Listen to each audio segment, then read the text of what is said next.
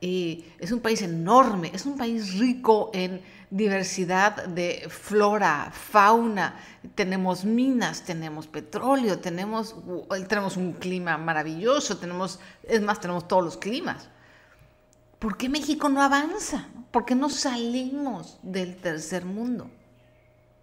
Además tenemos eh, como vecinos a los que fueron, porque ya está, ya está acabando el imperio, pero los que fueron los reyes y los dominantes del, del planeta durante muchos años, que es Estados Unidos. Y yo creo, honestamente, que es por la cultura del robo. Eso es la cosa que yo más odio de México.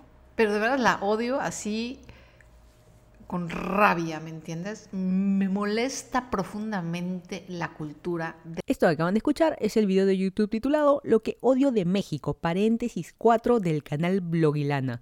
Yo no sé si es idea mía, pero todas las cosas que ella estuvo diciendo como que nos suenan familiares, ¿no? Yo creo que aplican a cualquier país de Latinoamérica y eso de estar en el hoyo como que nos sentimos un poquito en casa.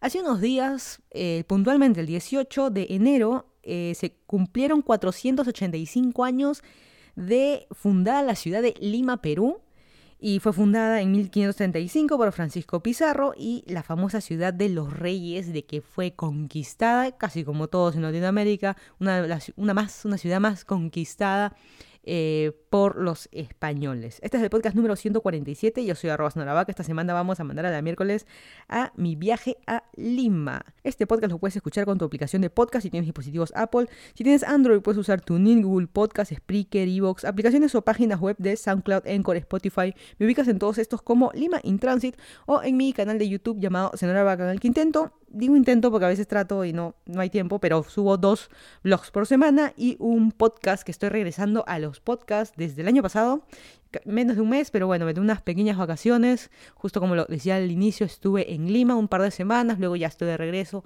estoy ya de vuelta en la oficina del trabajo porque se me acabaron las vacaciones Así que ahí ya recién me pude dar este tiempo para hacer un nuevo podcast. Hoy es miércoles 22 de enero del 2020, son las 8 y 16 de la noche en el condado de Fairfax en Virginia. El que no me conoce, yo soy de Lima, Perú. Me mudé hace, este ya va a ser mi cuarto año eh, estoy iniciando el cuarto año de haberme mudado a Estados Unidos. Viví los primeros años en Miami y luego ya en un par de, en un mes se va a cumplir un año ya de vivir aquí en, en Virginia.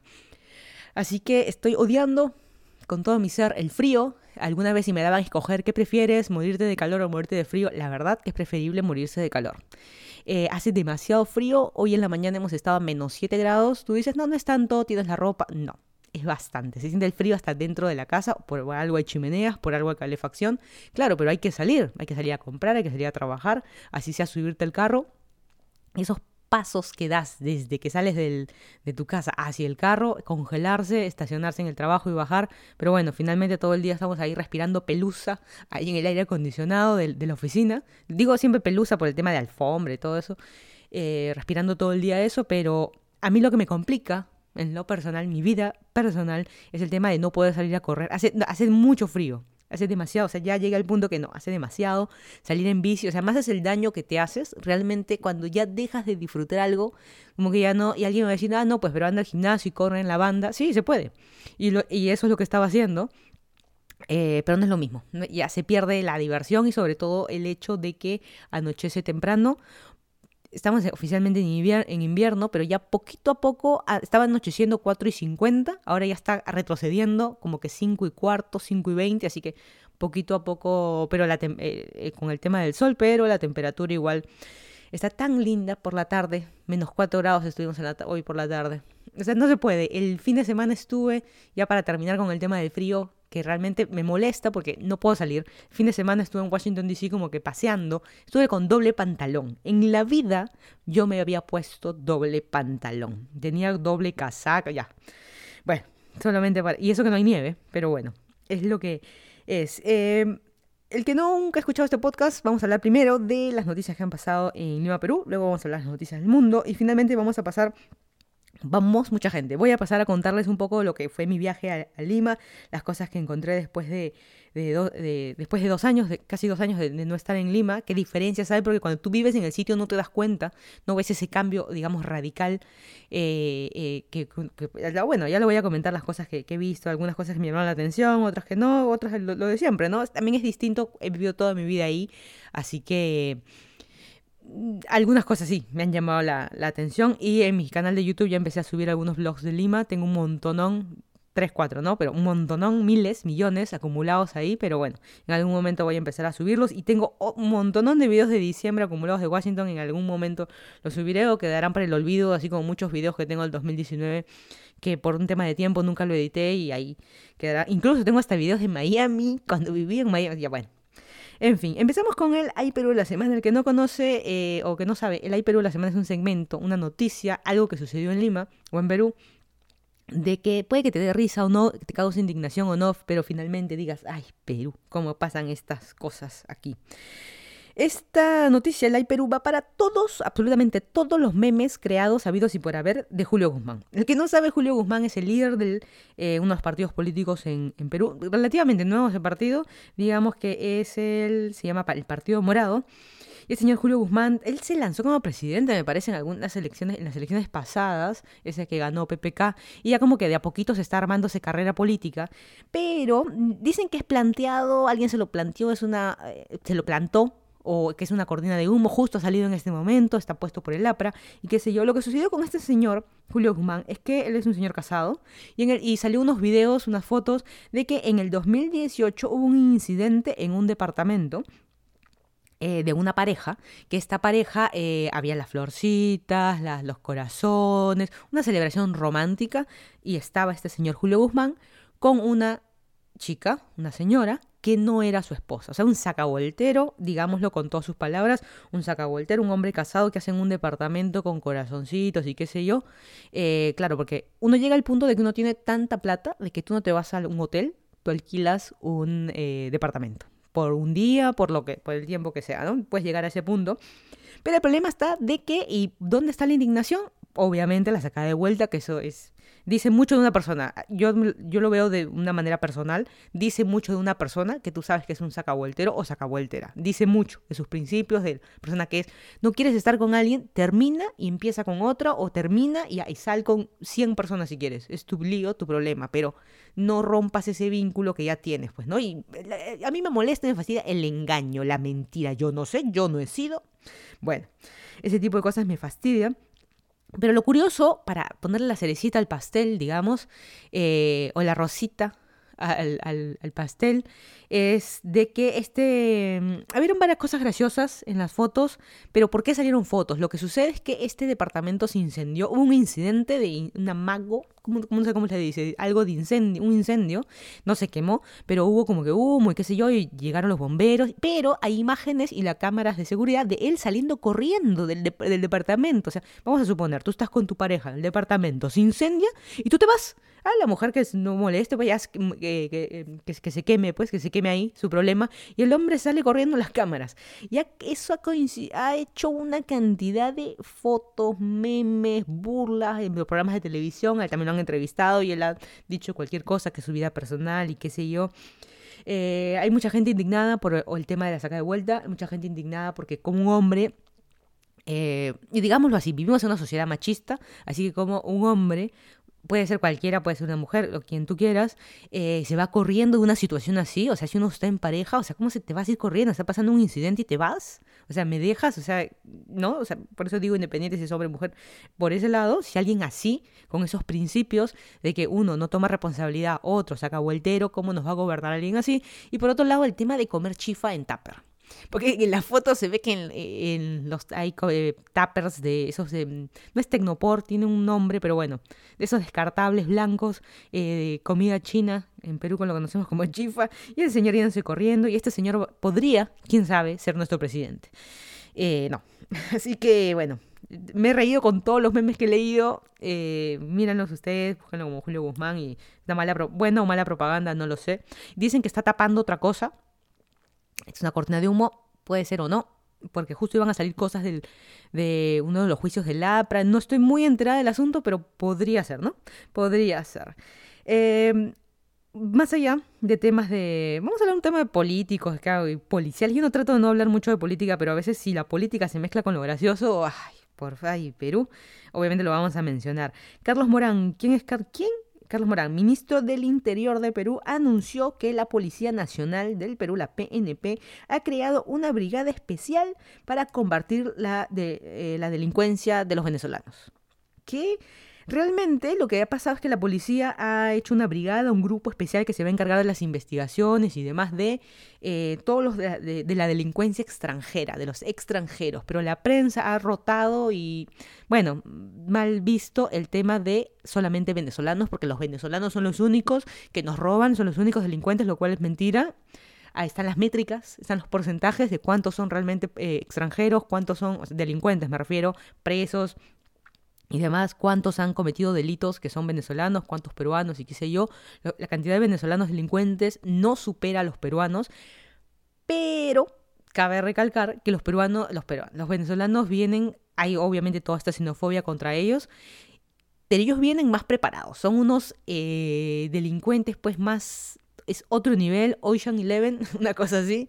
No, son más preparados. No es el, ladroncillo que te, que te roba el celular en el paradero y se va corriendo. No, son, eh, son grupos eh, ya planeados, vienen con armas, tienen autos, tienen, o sea, el ratero tiene plata, tiene implementos tiene recursos para poder robar. No es un simple raterillo de esquina, digamos, como es comúnmente un peruano. No quiere decir que, ay, no, entonces no existen bandas así peruanas. No, de existir existen, pero estas de venezolanos ha, llamado más la atención por muchas razones, como les digo, muchas razones porque tienen autos para robar autos, eh, armas, tienen, hay mujeres involucradas, hay una gran red de prostitución. Justo hubo una noticia, no la tengo apuntada para mencionarla, pero hubo de que mataron a un proxeneta en, en Rizo.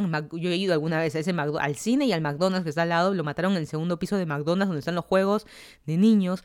Lo mataron a este, a este proxeneta, lo mataron ahí porque se peleaba con otro grupo, que este, este señor también era venezolano. O sea, todo un, todo un tema ahí. Por eso les digo como que están más preparados los venezolanos. Está mal realmente meter a todos en el mismo saco, que todos los delincuentes sean venezolanos. Está mal, o sea, pero bueno, se ha creado esto y también la prensa para vender pone, pues se ha hecho este grupo exclusivamente para venezolanos. Otros no los van a investigar, solamente los venezolanos delincuentes. Lo cual es mentira, ¿no? Pero bueno. Entre otras noticias, en el distrito de Miraflores, el famoso Looking Flowers y Sani, de que es San Isidro, em, se iba a crear ahí esta obra que se llama El Puente de la Amistad, que es un puente que es, una, es un puente peatonal, ciclovía y demás, que va a juntar los distritos. Pero el, alcalde de San Isidro dijo, yo no, no me da la gana y ha puesto una reja. Así como los vecinos de La Molina con Ate, así todas esas bromas de toda la vida, igualito en San Isidro han puesto una reja, por acá no van a pasar, no van a hacer las obras, incluso ya cortaron la ciclovía actual que existía o el camino que, existía, así que está mm, ahí medio complicado. Y ahí vamos a ver los distritos en qué terminan y esta obra, o sea, al final, como dice, eh, no avanza ni deja avanzar, ¿no? O sea, en cuanto a obras como es alcaldes del hortelano, no avanza ni deja avanzar. Así que, como siempre, los mismos peruanos nos hundimos. Nos hundimos ahí con temas de corrupción. Qué sé yo, qué problemas hay eh, realmente, pero bueno, es lo que es. Eh, esta semana van a ser el fin de semana que viene, las elecciones del nuevo Congreso. Y ahora, ¿se acuerdan un poco para todos el que no sepa? El año pasado el alcalde Vizcarra eh, disolvió el Congreso y obviamente temporalmente hasta terminar el mandato, que son, no me acuerdo cuánto tiempo, pero es menos de un año creo, eh, tiene que estar este nuevo Congreso, que tenemos que elegir todos los peruanos, tenemos que ir a votar. La gente ya se está peleando porque no quiere ser miembro de mesa, la historia de toda la vida anda, ¿sabes qué? Te tocó piña, tenemos que ir todos a la hora, nada que voy a las 10 porque ya la mesa estará puesta si no me toca a mí. Es una vez en tu vida, o sea, ya ayuda, pues, mínimo. Yo siempre digo, el que va, el que le toca, tienes que ir, piña. Yo también a mí nunca me ha tocado, pero a familiares cercanos míos sí. Así que nos tenemos que levantar todos temprano y todo el asunto, o ir antes a la charla y demás. Pero bueno, eh, hay que ir. Y se recomienda no votar en blanco ni viciado porque, de acuerdo a las, a los cálculos estadísticos estamos favoreciendo al, partido que sea más votado. O sea, si votas en blanco o viciado, estás favoreciendo y así que hay que informarse un poquito bien cómo, cómo votar, qué cosas marcar, presta atención a los comerciales que están saliendo en la tele, em, si hay algún programa o algo que te dice, presta atención, no, ah, sí, sí, sí, ya sé, porque hay algunas cosas, si tú votas por distintos de, eh, candidatos con número de distintos partidos, estás obviamente invalidando tu voto y estás favoreciendo al peor. Y no sé, hay muchas cosas. Se puede comentar de este chico de Belaunde. Él dijo, no, se cierra el Congreso porque ella, estuvo de congresista, me voy, ya no quiero saber nada, y está postulando otra vez. Y por el Partido Morado estaba defendiendo a Julio Guzmán. O sea, mm, no sé, cosas raras están sucediendo, pero digamos, eh, no nos hemos puesto de acuerdo como peruanos como para decir quién va, quiénes serían los mejores candidatos.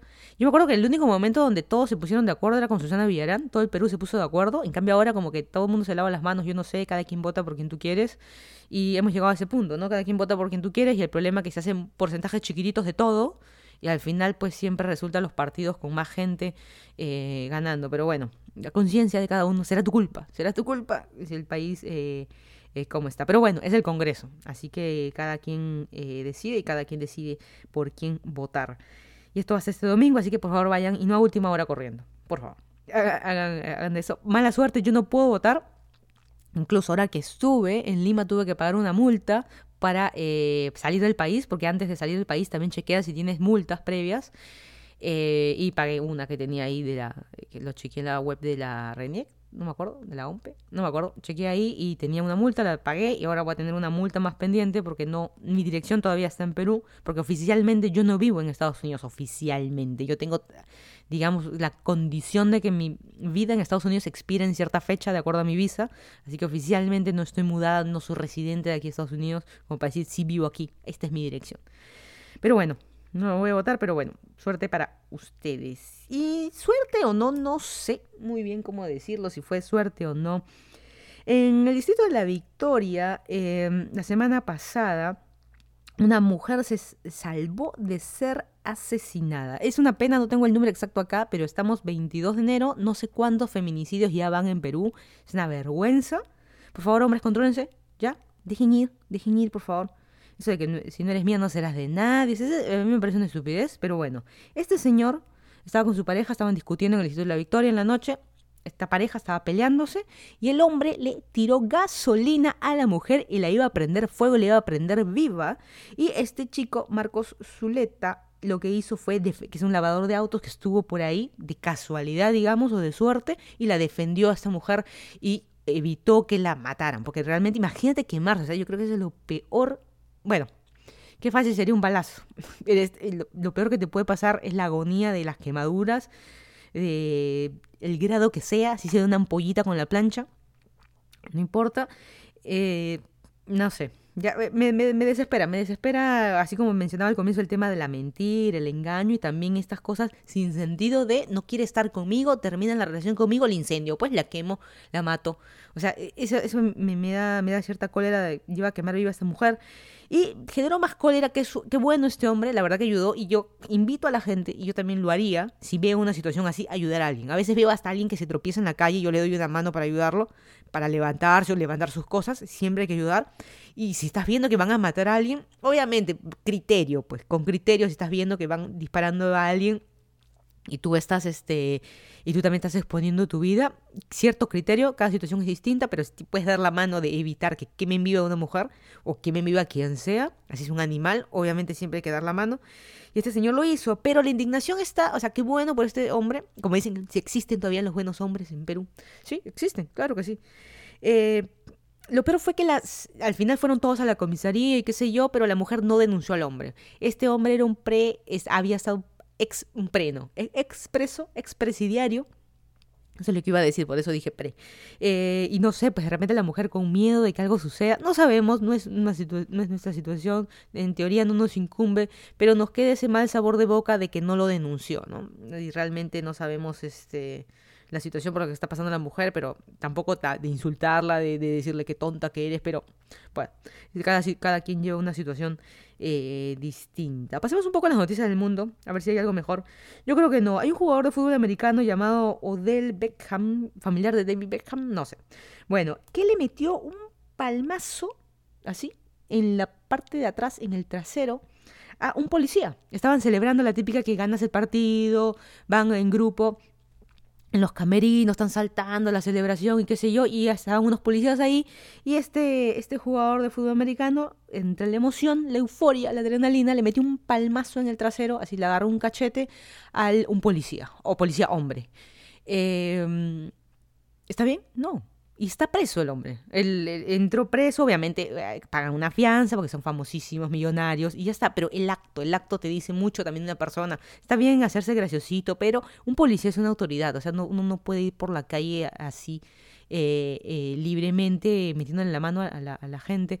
Y acá hago una pausa porque yo hace eh, uno de los videos que subí de Lima, justo que hablaba de los colectivos en La Molina, en los primeros segundos, no lo dije en el video, yo dije si lo digo se va a desviar un poco la atención, así que lo mencioné en una de mis historias de Instagram, que estoy como Lima in Transit si me quieren seguir, de que en los primeros segundos del video se ve como yo estoy caminando por la calle en el paradero y un hombre voltea y le mira el trasero a una, descaradamente a una chica. Yo hago el comentario de que, ay, cómo, hay este, estos hombres que hacen eso, ¿no? Y algunos me, me escribieron personalmente, me mandaron un mensaje directo en, en Instagram para decirme que es normal.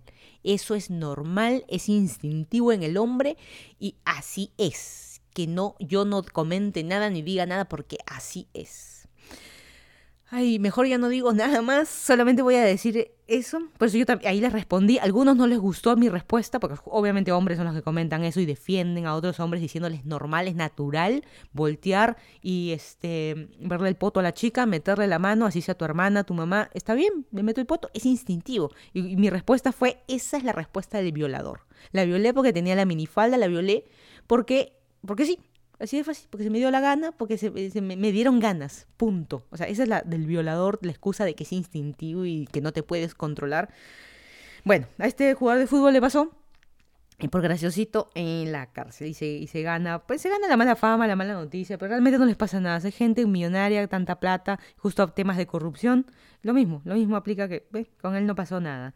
En Ecuador, o mejor dicho, en un partido de, de, de Barcelona con el equipo del Delfín, eh, del fin hasta el fin, el Delfín de Sporting Club de Ecuador, em, como ese típico de Estados Unidos que hacen un kiss cam, que lo están haciendo ya en, otro, en otras partes del mundo, así como en este partido que hubo, eh, enfocaron a una pareja. El kiss cam es, una, es que la cámara va enfocando y en las pantallas grandes del estadio, en los intermedios o al inicio, para que hacerlo más emocionante, van enfocando a la gente y la gente se pone a bailar, saluda, hace sus gracias. Pero el famoso kiss cam es cuando encuentran a, un, a alguien chapando o los enfocan a una parejita para que se besen, ¿no? Y una cosa así, y la cosa que enfocaron este chico ecuatoriano, este señor, besándose con una amiga, perdón, ya adelanté, malogré la noticia, besándose con una chica, supuestamente su pareja, chapando, y eh, cuando él deja de chapar, mira hacia la pantalla y ve que está él, al toque saca el brazo, la suelta, uy, a ti no te conozco, una, una extraña a mi lado. Y el señor, lo han entrevistado, le lograron ubicar a este hombre y tuvo el descaro me estoy molestando este podcast, estoy de mal humor, tuvo el descaro de decir, me destruyeron mi relación. Este señor claramente, porque se estaba sacando, estaba chapando a otra, estaba sacándole la vuelta a su pareja actual, y él dice, gracias a ustedes, gracias a las redes sociales, gracias a todo el que retuiteó, me arruinaron mi relación, como diciendo, por su culpa me ampallaron. Algo que no me debieron ampallar porque yo quería seguir sacándole la vuelta y no es gracioso, porque al fin de cuentas uno dice, volvemos otra vez, ¿no? O sea, te sacas la vuelta y, ah, soy el campeón porque saco la vuelta y qué sé yo. No, pues, me, es tal conciencia, ¿no? Me destruyeron mi así tal cual, destruyeron mi relación por su culpa. Bueno, en Inglaterra, el príncipe Harry y Meghan Markle, Markle se retiraron de la familia real. Dijeron, estamos hartos de ser el duques y la duquesa de no sé qué y eh, queremos vivir una vida normal, no queremos problemas, no queremos nada que tenga que ver con la realeza y acá cortamos eh, lazos y nosotros no, no, queremos pertenecer más a la realeza, ¿no? Y uno dice por el trauma quizás que vivió ahora ellos que son que se casaron que, que, son padres, eh, él no quiere vivir lo que vivió con su mamá Lady Di, que todo el mundo lo seguía y finalmente el, terrible accidente que, que, que sucedió, ¿no? Y perdió la vida Lady Di, qué sé yo, N cosas y decidieron, ¿sabes qué? Hasta aquí nomás. Así que ellos agarraron sus petacas y se mudaron a Canadá y están viviendo en la supermansión como personas normales, como millonarios y personas millonarias normales. Eh, obviamente hay prensa todavía detrás de ellos para ver cómo están viviendo su vida normal. Hay unas fotillos por ahí de ella, de Megan, paseando a su perro, a su hijo, como una persona común y corriente, ¿no? Y obviamente van a perder, como les digo, ya no pierden, no sé si los títulos reales, creo que sí, ya no van a ser más duquesa, ni duque, ni duquesa, ni, ni, ni sus hijos futuros tampoco. Así que nada, personas millonarias comunes y corrientes saliendo a la vida. Digo millonarias porque qué fácil sería, lo pierdes todo, empiezas a trabajar desde cero, lavando platos o lo que sea, eh, en supermercado, no, millonario. De frente vas a tu mansión, ya obviamente dejas de usar aviones privados, ya no tienes la seguridad de la realeza y cosas así, ni la super fortuna de la herencia, pero bueno, es lo que es. Lo que más nos está asustando a todos es el famoso coronavirus. ¿Qué es esto? Es un virus chino que ha causado 17 muertes ya en China. Es un virus tal cual que se contagia por el aire, porque te tose, te estornuda, por dar la mano a alguien, qué sé yo de más está decir en fluidos. Em, ¿qué, es, ¿Qué es exactamente que te produce? Problemas pulmonares, una suerte de gripe, una fiebre y la muerte. Así de fácil, como les digo, 17 muertos en China y hay casos ya eh, identificados en Estados Unidos, en México también y posiblemente se esté investigando uno en Colombia. Así que también los chinos que estén viajando, los que vengan de China, tengan mucho cuidado. Y como siempre, el tema de, eh, ay, qué miedo, no toca a nadie. El tema de higiene. Es igual como cualquier virus, como una gripe común y corriente hasta a veces hasta tocar a mascotas, para ti y para tus hijos. El tema de higiene de lavarse las manos, también eh, alimentos cocidos, alimentos bien lavados, eh, taparse al toser, tener los ambientes ventilados, eso de que no quiero abrir la puerta del micro, la, la puerta, la ventana del, sino como bajas, la ventana del micro, porque hace frío. Nada, estamos en verano, al menos en Perú, en Sudamérica, que esté todo ventilado. Yo creo que con eso, en cierta manera, podemos arreglar el tema de, eh, o manejar el tema de los virus en cierta manera. Y obviamente también estar bien alimentados. Eso de que nada, quiero bajar 20 kilos para mañana, para la playa, así que no voy a comer nada. Hashtag anemia. Ese tipo de cosas también hay que sacarnos de la cabeza. Eh, estar bien alimentados también, así que influye. Y nada, persignarse, persignarse, no, no sé, no, no sé, y nada, tema de higiene y qué sé yo, y poco estar atentos, y uno ni bien está enfermo, ay, voy a esperar a estar peor para recién ir al médico tampoco. Así que nada esto ayuda. Bueno, vamos a. Estas son algunas cosillas que han pasado en, aquí en, el mundo. Aquí en el mundo, no, en Estados Unidos y, y demás en el mundo. Se viene el Super Bowl en pocas semanas en Miami. Va a cantar J-Lo, Shakira. No, eh, no sé qué de Mayamesco. Miamiesco, Mayamesco. Tenga esto. Eh, pero va a estar Pitbull. el único de Miami. Así que, bueno, vamos a esperar a ver qué, pasa qué pasa en el Super Bowl y qué empresas van a lanzar sus propagandas así increíbles, carísimas y cosas. Y nos interesa a nosotros en Latinoamérica en general, no, yo no tengo ni idea de fútbol americano, ni qué grupos, o, grupos, ahí ya dije mal, qué equipo juegan o qué equipo pertenece incluso a cada a cada estado o cuáles son los que van a, incluso de qué trata el Super Bowl, qué, qué equipos van a jugar este año, la verdad que ni idea. Bueno, en fin, esperemos a ver qué es lo que pasa. Porque lo que nos interesa es el medio tiempo, los conciertos, todo bonito y ya está. Pasamos a las, a las noticias. ¿Qué noticias? Me estoy equivocando. ¿Cómo se nota que he dejado tiempo de hacer podcast? Que ya no sé ni qué decir. Estoy mirando mucho mi cuadernito y si me ven así hablando cualquier cosa es porque realmente estoy distraída diciendo qué voy a decir, qué voy a decir, no sé qué viene después. Vamos a hablar del tema de Lima, que es el tema de este podcast de Lima, Perú. Como les dije al inicio, yo toda mi vida, yo soy de Perú, toda mi vida he vivido en Lima. He vivido épocas de bonanza, de plata. He tenido épocas de no tener plata. He vivido con mi familia. Así que... Y de ahí me mudé a Estados Unidos. O sea, yo también, digamos, he vivido en Lima toda mi vida de colegio, toda mi vida de universidad, muchísimos años de trabajo. Em, como siempre digo, estoy más cerca de la jubilación que de empezar mi vida profesional. Eh, hasta que decidí un día, ¿sabes qué? Me voy a Estados Unidos, hago mi maestría. Eh, jamás iba a pensar que iba a estar viviendo en Virginia y trabajando acá en Estados Unidos. Y dije, hago mi maestría y me regreso. Pero bueno, es lo que es. La, cosa es de que el que no sabe, yo está tramitando mi visa de trabajo y durante ese tiempo, lo digo porque hay muchos que les interesa, yo tengo visa de estudiante y mientras el trámite de la visa de trabajo hay un tiempo que no puedes viajar. Así que ese tiempo que no puedes viajar y gracias a que todos los casos de inmigración están demorados, hashtag la migra, están todos demorados en cola, está haciendo un poco que ese dos, tres meses de viajar se me hayan convertido en casi eh, dos años. Así que, así que, nada, es lo que es. Lo que es. Así que, ¿qué, ¿qué, sorpresas me he encontrado yo después de dos años de... Voy a decir, he anotado cosas así al azar, así un tema totalmente de desorden. Yo estuve un par de semanas. La, primero que la gente siempre me pregunta si extrañaba la comida o qué cosas he comido. Yo de por sí siempre viví en la dieta eterna, así que no soy tan fanática del ceviche de carretilla, de que yo voy a tal sitio, que este, que siempre como copa, eh, caldo de gallina, una cosa así contundente, creo que jamás. Y más allá de pegada, muy, muy pegada a la comida peruana. Yo soy muy pegada a la comida peruana por mi abuela, que toda la vida cocinó riquísimo. Pero mi abuela lleva muerta 20 años, así que hace muchísimos años que no como una comida casera riquísima. Eh, desde que murió mi abuela nunca más volví a comer salvo en la casa de alguien más porque mi mamá es buena oficinista, jamás estuvo en la casa cocinando, incluso no sabe cocinar a la fecha, o cocina, bueno, mejor no digo nada porque en algún momento alguien me bajará la pata. Pero bueno, eh, he comido, sí, en todos los restaurantes, mis restaurantes favoritos, el típico el menú de la esquina, en Tambo, he estado en muchos sitios comiendo, he comido pollo a la brasa, por supuesto he tomado Coca-Cola, he tomado maracuyá, he comido helado de lúcuma, eh, he comido pizza, no de Domino's, ni de Papa John's, ni de nada, ni papayón, de papaya grande, eh, pizza del, o pizza, como le quieran decir, del centro de Lima, y su tajadita con su vasito de gaseosa por 3.50.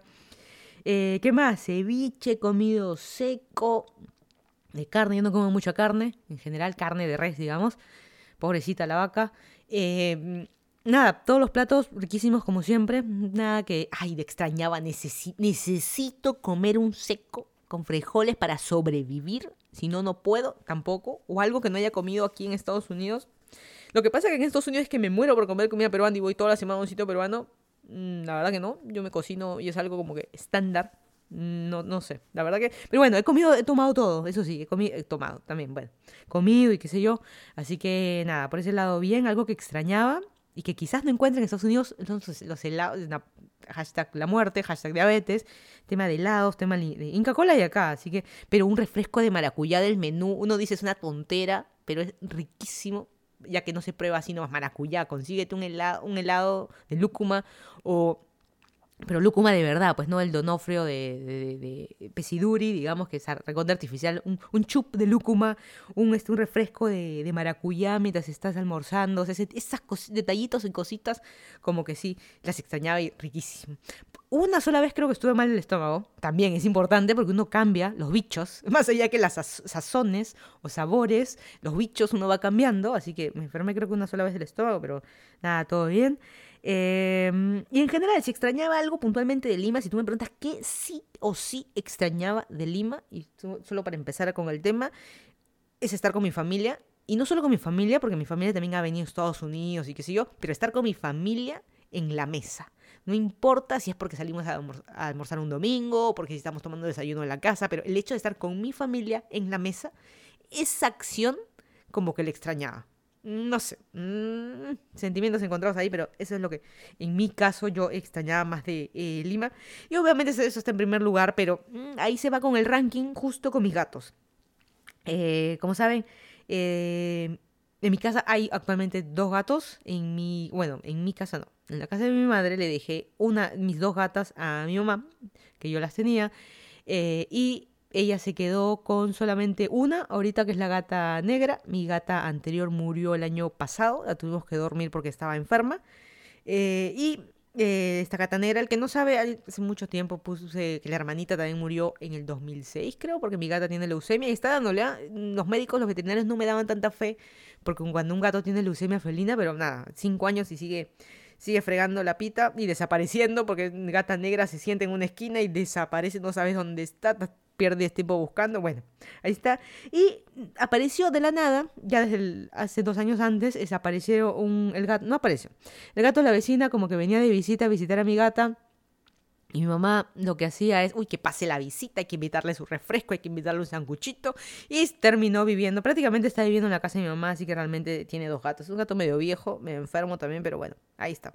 95% del tiempo creo estaba viviendo ahí en la casa de mi mamá, así que prácticamente se puede decir que dos gatos, dos gatos están ahí. Realmente extrañaba, extrañaba el hecho de sentarme en un sillón en mi cama, donde sea, y que se te sube un gato, que se te sube el gato y que esté ronroneando, porque yo no tengo gato en Estados Unidos. Yo puedo ver el gato, puedo visitar los gatos del parque que yo quiera, puedo ver gatos, los gatos de amigos, ir a sus casas y verlos, pero es diciendo tu gato, tu gato que sí le puedes dar besito, porque es tu gato, es distinto, ¿no? Una, cosa así. Pero bueno, eh, fuera de tema de gatos, que he encontrado en la calle, si hay algo cambiado, salir a la calle, salir a Javier Prado, cambiado, cambiado, así, wow, no, guau como perro, ladrido, no, W, W, wow. Eh, no tanto. Mm, la verdad que eh, no. Me llamaron dos, pero sí voy a mencionar dos cosas que me llamaron la atención. El tema, sin temas de xenofobia, justo que hablábamos al inicio. Pero me llamó la atención ya desde hace dos años, y obviamente ya viene de más atrás, el tema de los venezolanos en Lima. Eso que estén por todos lados, sí. Están trabajando en todos lados, repartidores de motos, sí, eso lo normal, o sea, yo no lo veo nada de malo, pero sí he visto eh, de todas las veces, eh, afuera de un supermercado que yo que he ido toda mi vida y que ahora Estuve, fui varias veces. En ese supermercado afuera había un chico, una chica. Digo chicos porque no sé si podrían ser mis hijos a nivel de edad, pero eran jóvenes. Si te digo 30 años es demasiado para, estos, para ellos dos. Afuera, eh, sentados ahí casi en el, en el suelo, en un balde creo, pero en el suelo, eh, y con un bebé en los brazos pidiendo, y el hombre venezolano, el señor se me acercó, el chico se me acercó y me dijo, por favor, ¿me puedes dar algo para comer?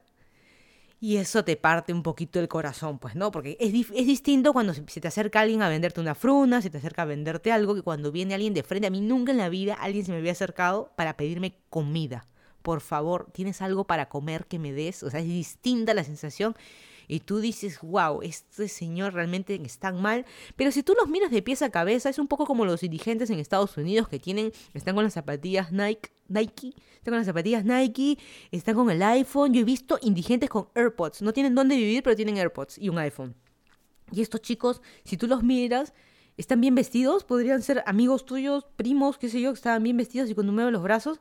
Y los he visto y por ese lado, ese supermercado he pasado 10 veces, por ejemplo. 15 veces. Y las 10, 15 veces me han dicho que tienen para comer. Yo he pasado en distintos horarios y tú te das cuenta que estos señores viven de, ser, viven de limosnear. Y tú dices, es gente joven. ¿Qué diablos hace?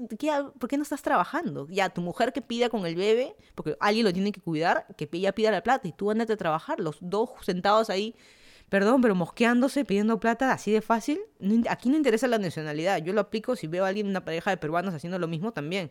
El chiquito vende fruna, al menos está vendiendo la fruna, la paisanita vendiéndote la fruna, y alguien va a saltar, racista, está racista. No, pero son lamentablemente situaciones que vivimos cada uno, pero me llamó puntualmente la atención que me pidan para comer.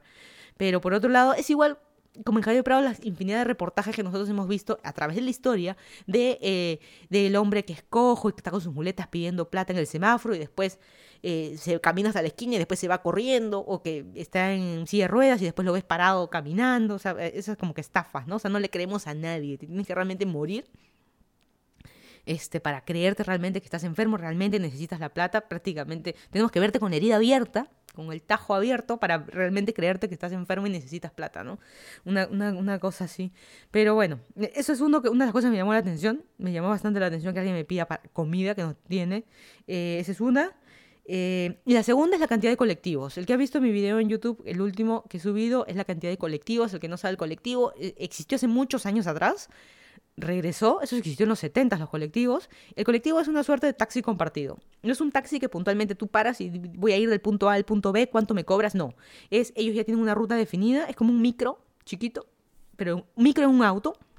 Y van varias personas a tu lado, extraños, otros pasajeros contigo en el taxi, ahí apretaditos, tres atrás, codo a codo contigo.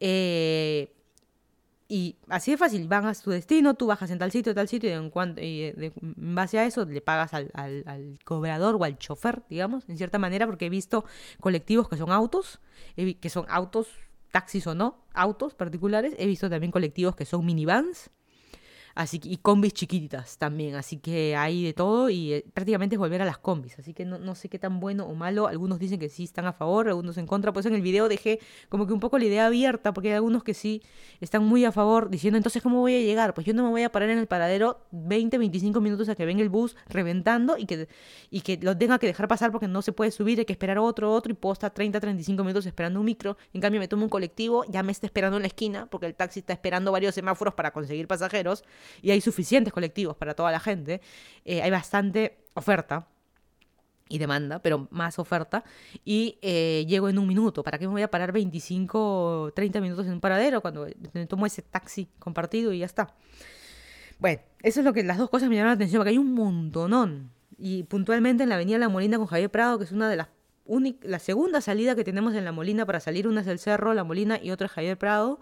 Creo que todos los que vivimos en La Molina alguna vez ya hemos al día tenemos que pasar por Javier Prado.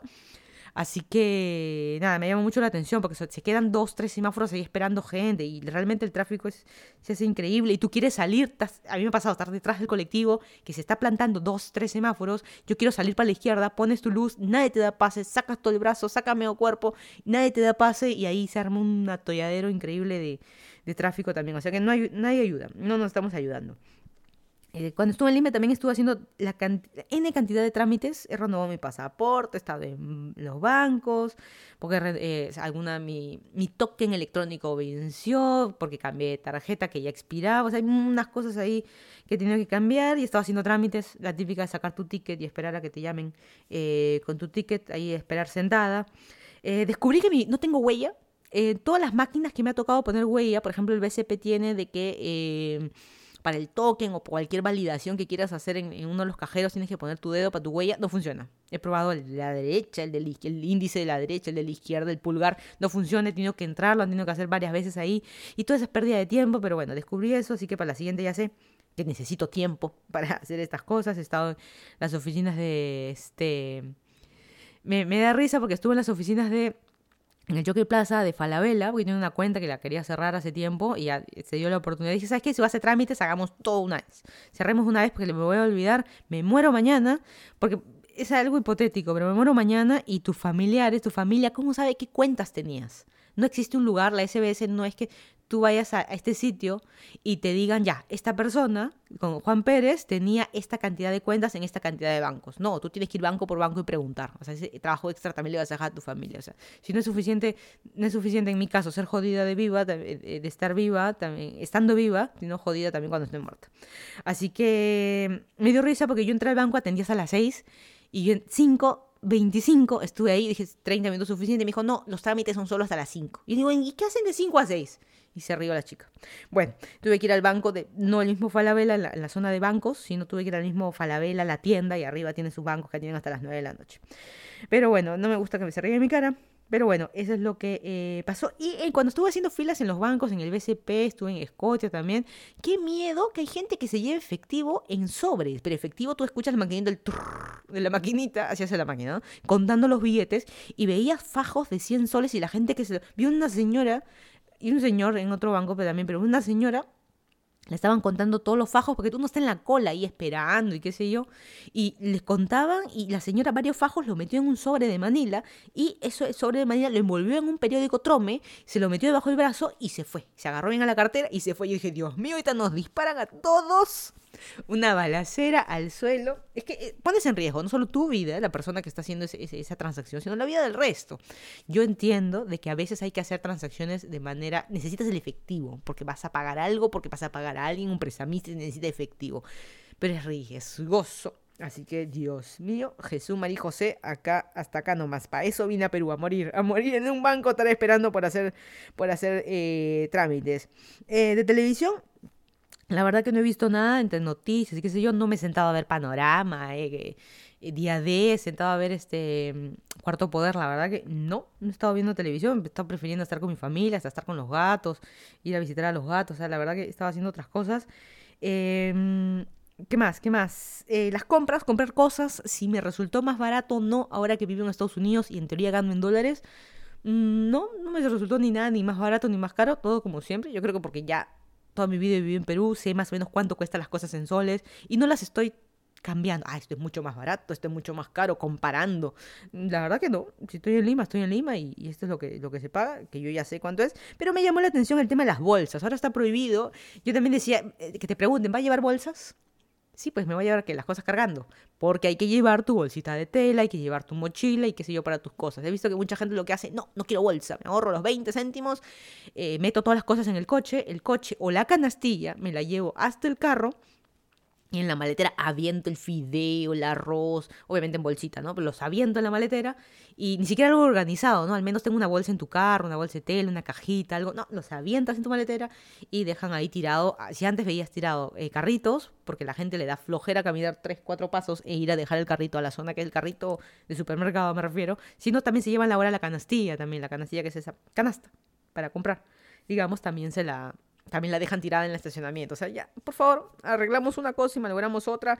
Y las bolsas están 20 centavos. Dicen que 10 céntimos va para el, eh, la tienda, por decir Metro, Plaza Fea, quien tú quieras.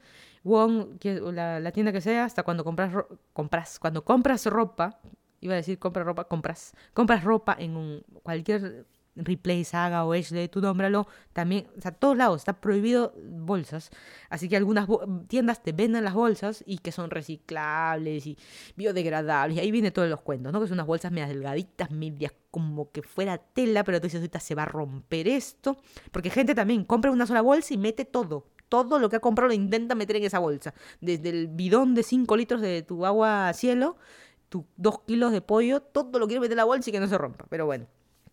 Eso es lo que eso me llamó la atención. Y también lo que había escuchado, pero nunca lo había visto, en vivo y en directo, los rombos, los rombos no son rombos, octógonos, cualquier cosa. Los octógonos en la comida, eh, las calaveritas, que te dice alto en azúcar, alto en, sodio, que es alto en sal, digamos, ese tipo de cosas de que no comas esta cochinada. ¿no? Esa no las había visto, ya la vi.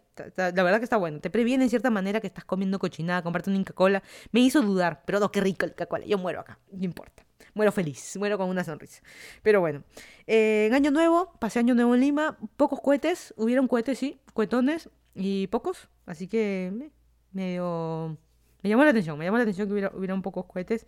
Eh, no pude salir a correr, no me dio tiempo. A bici, en bici sí, estuve como dos o tres días que pude salir en bici. Es de que es un tema distinto. Cuando uno está no es que solo, pero yo cuando estaba con mi familia, ah, me voy a montar en bici, ya regreso y después eh, hacemos nuestras cosas y qué sé yo. Pero en cambio, como yo estoy como que de visita, es raro que salga yo sola. Me voy y ustedes los dejo. Ustedes, es como una sensación distinta, no sé, alguien que viva fuera me, me, entenderá. O por ejemplo, cuando uno va a visitar a su mamá, la típica el domingo, la vas a visitar, eh, hola, que no sé qué, y ahí te vas. No, pues si estás viniendo a visitarla, o que tú, tú vas a visitarle que tu mamá se vaya pero si te estoy viniendo a visitar, ¿por qué te vas? O sea, no sé, esa sensación me extraña, así que estaba medio, estaba yo media, no sé, que no quería salir, o sea, no tiene mucho sentido, ¿no? Si estoy viniendo de visita y me estoy yendo, no, no sé, no sé si me entienden la idea, yo me, solo me hago bolas. Pero bueno, pude salir dos veces en bici, estuve ahí recorriendo la molina, hay un video que ya subí, hay un video más, eh, de que estuve eh, por el estadio de la U también andando en bici, tampoco no me quería ir tan lejos, algo me va a pasar, todo el mundo cuidado, te van a robar y qué sé yo. Al que no sabes que yo también tengo cara de ratera. me pasó algo curioso y lo van a ver en unos videos que voy a subir del estadio de la U, de que yo estaba en estaba andando en bici como no, ya me llevé todas mis cosas, las tengo aquí en Estados Unidos. No tenía mi casco, no tenía eh, la mochilita o el estuche para ponerlo al frente, para poner mis cosas en la bici. No tenía nada, de una bici calata, mi bici y yo. Y me me puse un canguro para meter mi cámara ahí, mi celular, y que si un canguro es un bolsito, como lo quieran llamar en la cintura. Eh, porque hace calor, no te puedes poner una casaca con bolsillos, no, no, no, así nomás, porque así estamos en verano. Así que hubo una que yo me estaba acercando como un paradero, en un puesto, un puestito, un kiosco, y vi una señora que estaba comprando. Y yo estaba, mientras miraba a la señora, porque decía, me voy a golpear con ella, me voy a... Ella estaba en la vereda, pero igual yo me estaba acercando. Y yo de mi canguro estaba tratando de sacar algo. Y que, es sensación mía, que la señora creyó que yo le iba a saltar o le iba a hacer algo, porque medio se corrió para un costado, di un paso al lado. la vi rara. Esa actitud que tú tomas con, me pongo la cartera para adelante porque me va a robar la mochila, me la pongo adelante, ese tipo de actitud.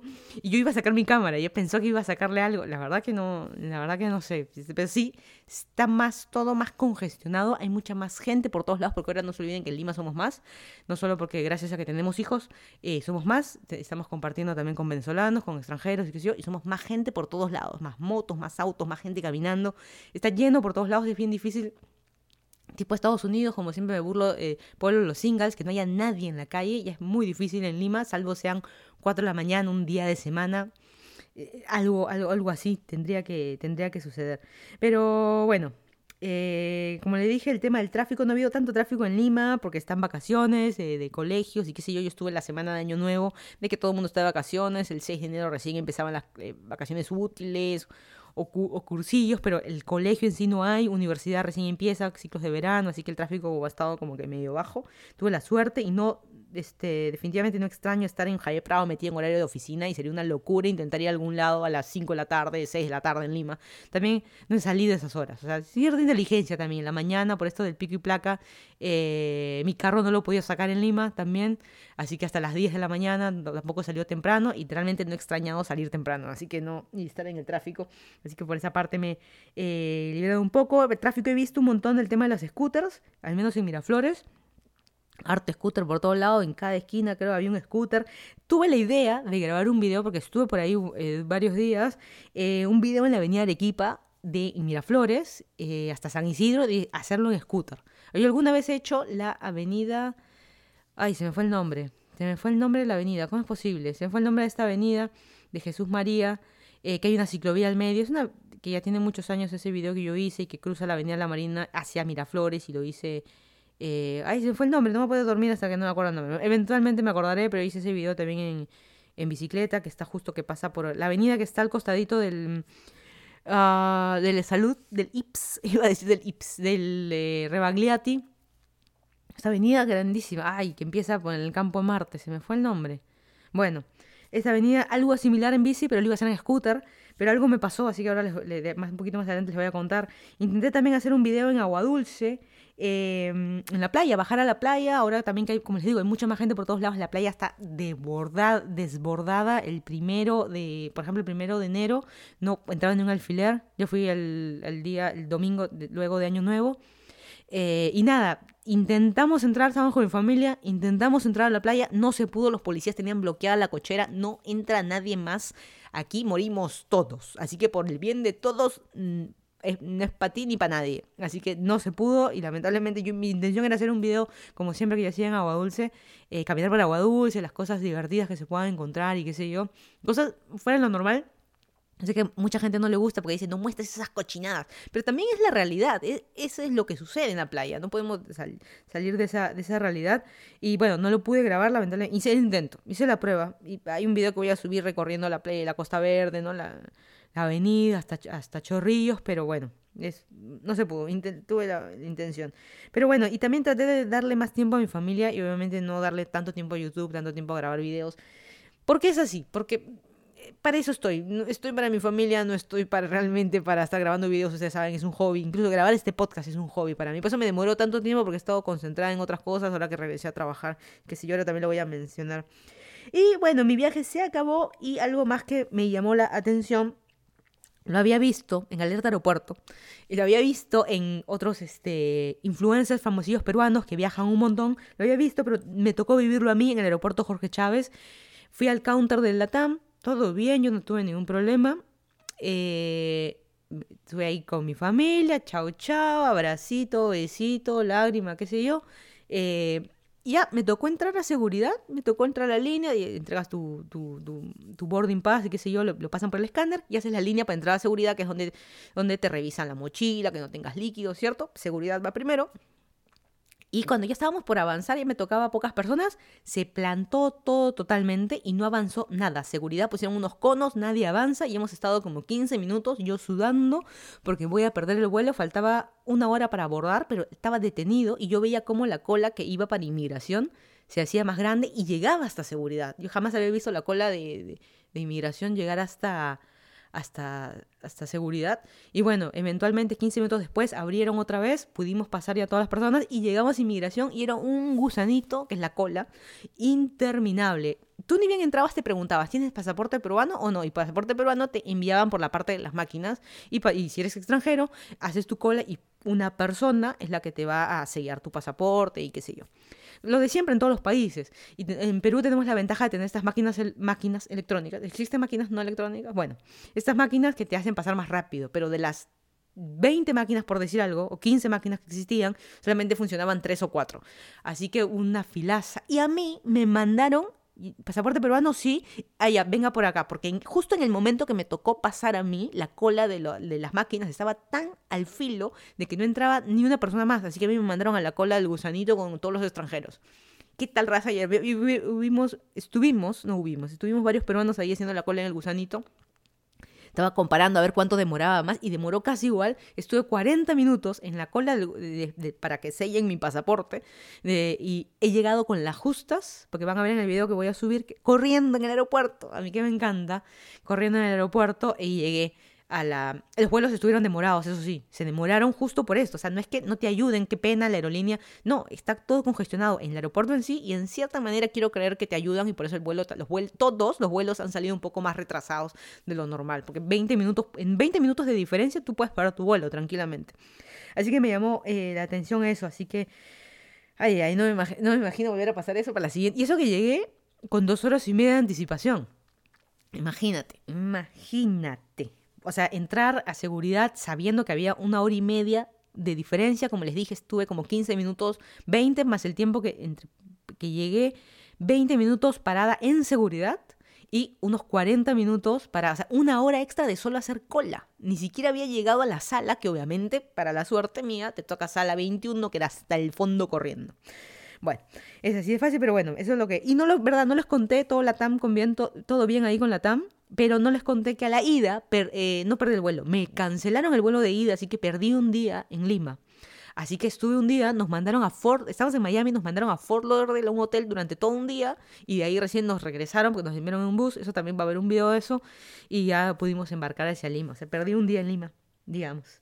Así que, y bueno, ya regresé, eh, vine por Miami, no hay vuelo directo a Virginia, así que vine, estuve en Miami un par de días primero, y como nunca, la chica, eh, una señora, una chica, eh, un oficial de inmigración me tocó y siempre hay ese miedito porque uno tiene su visa. Así seas turista, tengas visa de trabajo, tengas green card, tengas lo que sea y realmente no seas ciudadano americano, pasaporte azul, siempre hay ese pequeño porcentaje de que te puedan rechazar el ingreso al país. Eso así tengas visa turista, por eso dice tener la visa en la mano o el sello en tu pasaporte no dice que ya vas a entrar. Por eso hay un oficial ahí que se encarga de hacer las preguntas, huellas y qué sé yo, porque puede ser un criminal, puedes tener un pasaporte falso, lo que sea.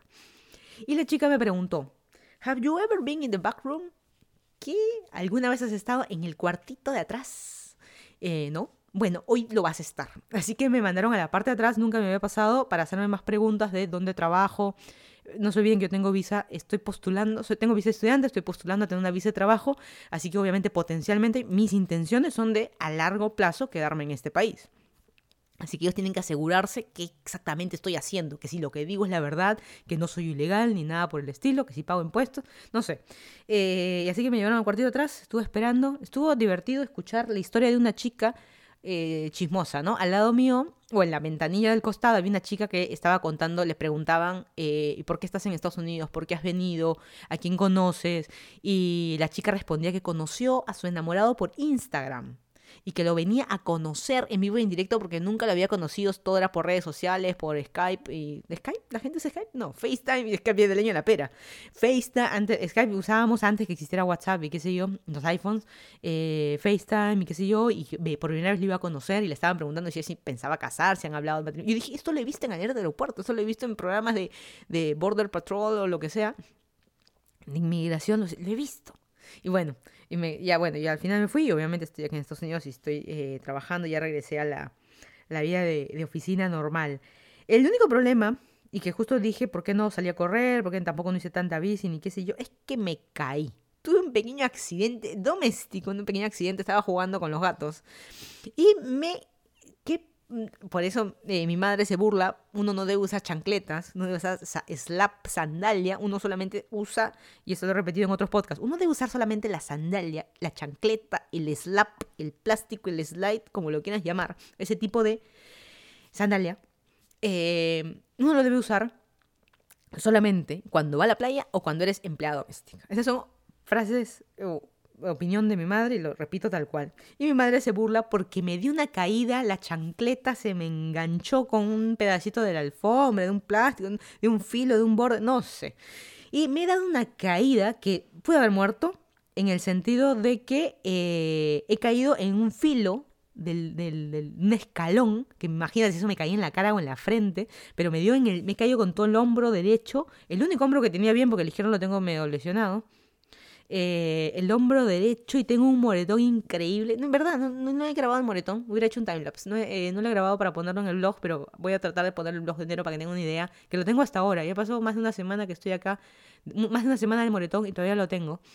Así que este, y nada, me dejó retumbando esas bromas de que me caigo y me rompo la cadera, me pudo haber roto algo feo de verdad. Y a veces eso te pasa por estar mirando y obviamente en la familia siempre burlándonos que el gato te puso cabe, ¿no? Ese tipo, ese tipo de cosas. Este, pero bueno, eso fue lo que, lo que me pasó. Y, y, en, y por ese dolor, justo en los últimos días que me estaba regresando, yo en Miami tenía plan, por eso estuve días extra en Miami. ¿Sabes qué? Vamos a ir a la playa, vamos a ir a correr a tal sitio, voy a ir en bici, que tenía pendiente ir hasta Hollywood Beach, y recorrer en bici. Estaba con un dolor de brazo, de todo hombro, así que, que me arruinó todo. Hombro ah, y rodilla, porque he, este, caí, golpeó primero la rodilla, no sé cómo habré caído este, la, cosa que la rodilla es como que hubiera metido un golpe. La cosa que tengo morada la rodilla, suerte no la rodilla operada. Parece que alguien por ahí me agarró la rodilla operada y la rodilla derecha. Ahora tengo fregada las dos rodillas, así que estuve bien, poder caminar todo normal, pero me adolorida por ese golpe. Ahí está, pues ya no soy una chiquilla. y bueno, nada, esa fue mi buena o mala manera de empezar el año. Qué gusto haber estado realmente en, en Lima todo esto estos días, obviamente Lima es el sitio donde vivo. Si alguien me dice es el mejor lugar del mundo, mm, es el mejor lugar del mundo porque mi familia está ahí. La verdad que hay sitios muy lindos en todo el mundo. No conozco todos como para poder comparar. Es mejor vivir en Suiza. Qué sé yo, no lo sé. La verdad que no lo sé. Este, y obviamente en Lima es el mejor lugar del mundo porque obviamente está mi familia. Es, es así de, de sencillo por ahora. Si en algún momento todos de mi familia, lo cual es imposible, todos, hasta el último sobrino nieto, llegamos a mudarnos a algún otro país, obviamente ese otro país donde estemos todos, o al menos la familia nuclear, la familia, digamos, eh, la más cercana, logramos todos mudarnos a un sitio, obviamente se va a volver el mejor lugar del mundo porque ahí estamos todos, ¿no? Pero bueno, no sabemos qué pueda pasar. Eh, ya para este 2020 al año 2020, eh, temas de objetivos y planes, eso quizás lo, hable, en un siguiente podcast. siempre, como saben, trato de hablar en la semana eh, podcast de algo que me, que me, pasó, no tengo ningún objetivo. Tengo, eh, ya lo había mencionado en un podcast anteriores, tengo eh, dos viajes para este año, estoy tratando, este año tampoco, mientras tenga todo en trámite, no puedo viajar internacional, así que voy a tener que viajar nacional. Tengo viajes obviamente a Miami. Siempre va a estar en Miami, siempre en mis planes. Eh, vamos a estar en Nueva York también. Vamos a estar en marzo. Vamos a estar en Nueva York. Estoy viendo bien cómo voy a ir. No voy a ir en manejando porque la última vez... Es todo un tema ir en carro a Manhattan. Por más que me tome cuatro horas y el camino sea no bonito, es un, metido en un cuadro, pero metido en un cuadro digo porque es exactamente lo mismo. No importa, estás cambiando de estado, los carteles son distintos, pero todo se ve exactamente igual. Y está haciendo frío y en marzo también todavía va a seguir haciendo un poquito de frío. Ya se van a enterar para qué estoy yendo en marzo. Eh, nada, ahí voy a estar, voy a estar, me voy a hospedar incluso en un hotel en el mismo Manhattan. Creo que voy a ir en Amtrak. Si alguien tiene una idea de cómo irme de Virginia a Nueva York, no me digan bus, 10 horas ahí, como que tampoco, la idea no es este tampoco es tanto tiempo, pero Amtrak, creo que hasta ahorita es la mejor solución. Obviamente la solución sería más rápida, es agarrar un, un avión, pero el tiempo que ir al aeropuerto, el tiempo de espera y qué sé yo, lo mismo lo puedes hacer en auto tú mismo, ¿no? Se me había ocurrido también, ¿sabes qué? Alquilar un auto, alquilo un auto aquí en Virginia y lo devuelvo en Nueva York, se paga un poquito extra, pero ya tu tiempo, tú mides tu tiempo, si voy a parar en otras ciudades también se puede hacer, así que lo haría un poquito más divertido. Pero nada, estoy pensando, a ver, ya fui en auto una vez, pero no hice ningún blog al respecto, mm, estoy pensando todavía cómo ir. Que voy a estar, tengo que estar. Ya, van, ya, ya se enterarán. Eh, ¿Por qué? Ya regresé a mi, como les dije, a mi trabajo de oficina de 9 a 5, se acabaron las vacaciones, sí, estoy en el proceso de visa, el proceso de conocer más gente, porque la verdad que en el trabajo está ampliando tanto, tanta gente nueva está entrando, o sea, siempre se conoce gente nueva. Y el proceso también de crecer económicamente. Y algo que me gusta, el que no sabe, yo trabajo en Amazon, algo que, que me gusta que tiene Amazon es que Amazon te dice, ¿quieres? ¿Quieres más plata? ¿Quieres más este estatus? ¿Quieres un mejor, eh, un mejor puesto? ¿Quieres? Gánatelo. ¿Y cómo te lo ganas? Dando exámenes, teniendo certificaciones, o sea, tienes que demostrarlo, no simplemente porque vengas a calentar el asiento y ya vengas dos años, cada año te hacemos el, el aumento salarial y objetivos del año, los cumpliste, ya toma tu bono y ya está. No, en Amazon es gánatelo, de verdad. Haz proyectos que, que resulten, eh, saca certificaciones, o sea, ellos realmente se, se preocupan por eso. Eso es lo que me gusta. Es bueno y malo, porque si tú eres flojito y que no te gusta hacer cosas, ni estar metido constantemente estudiando, constantemente están, estando actualizado en, en, las cosas que pasan, últimas certificaciones de lo que sea, eh, o de lo que sea de tu tema. Si no te gusta estar así, eh, nada, aplástate en un, eh, en un trabajo de que te eh, solamente por el, te aumente el sueldo solo por estar ahí y pasa, hay muchos trabajos del Estado, digamos, que son así, simplemente por estar ahí calentando el asiento, de momento en Amazon no. Te puedes quedar eternamente en el sueldo que estás también. ¿Sabes qué? A mí no me da la gana de certificarme en nada, no me da la gana de hacer proyectos, no me da la gana de hacer nada. Simplemente mi trabajo rutinario, piedra pica piedra. Ah, ok, mala suerte, no te, no te hacemos eh, incremento salarial. Así que, nada, por eso es bueno tener promociones así de... Pero te las tienes que ganar, por eso dice, ¿quieres? Gánatelo. Eso es lo que me gusta. Pero bueno, todo esto se puede acabar en cualquier momento y no sé, terminar regresando a Lima, como les digo, no, no, nunca voy a, nunca va a estar de más eh, decir que darles opción, ¿no? Que pase lo que sea, eh, eh, tener quizás una mejor, me vean, esta chica está súper preparada en Estados Unidos, traigámosla a Perú con un sueldo de miles de millones de dólares, no va a pasar nunca, pero si pasara, obviamente, no, no voy a decir que no va a regresar a Lima, siempre hay que tener opciones eh, en todos lados y, si sucede, sucederá. La verdad que nunca, se sabe qué, pueda pasar. Ya, ya aprendí que uno no puede tener realmente planes tan a largo plazo. El, único plan a largo plazo es morir, prácticamente. Es el único que uno puede tener, ¿no?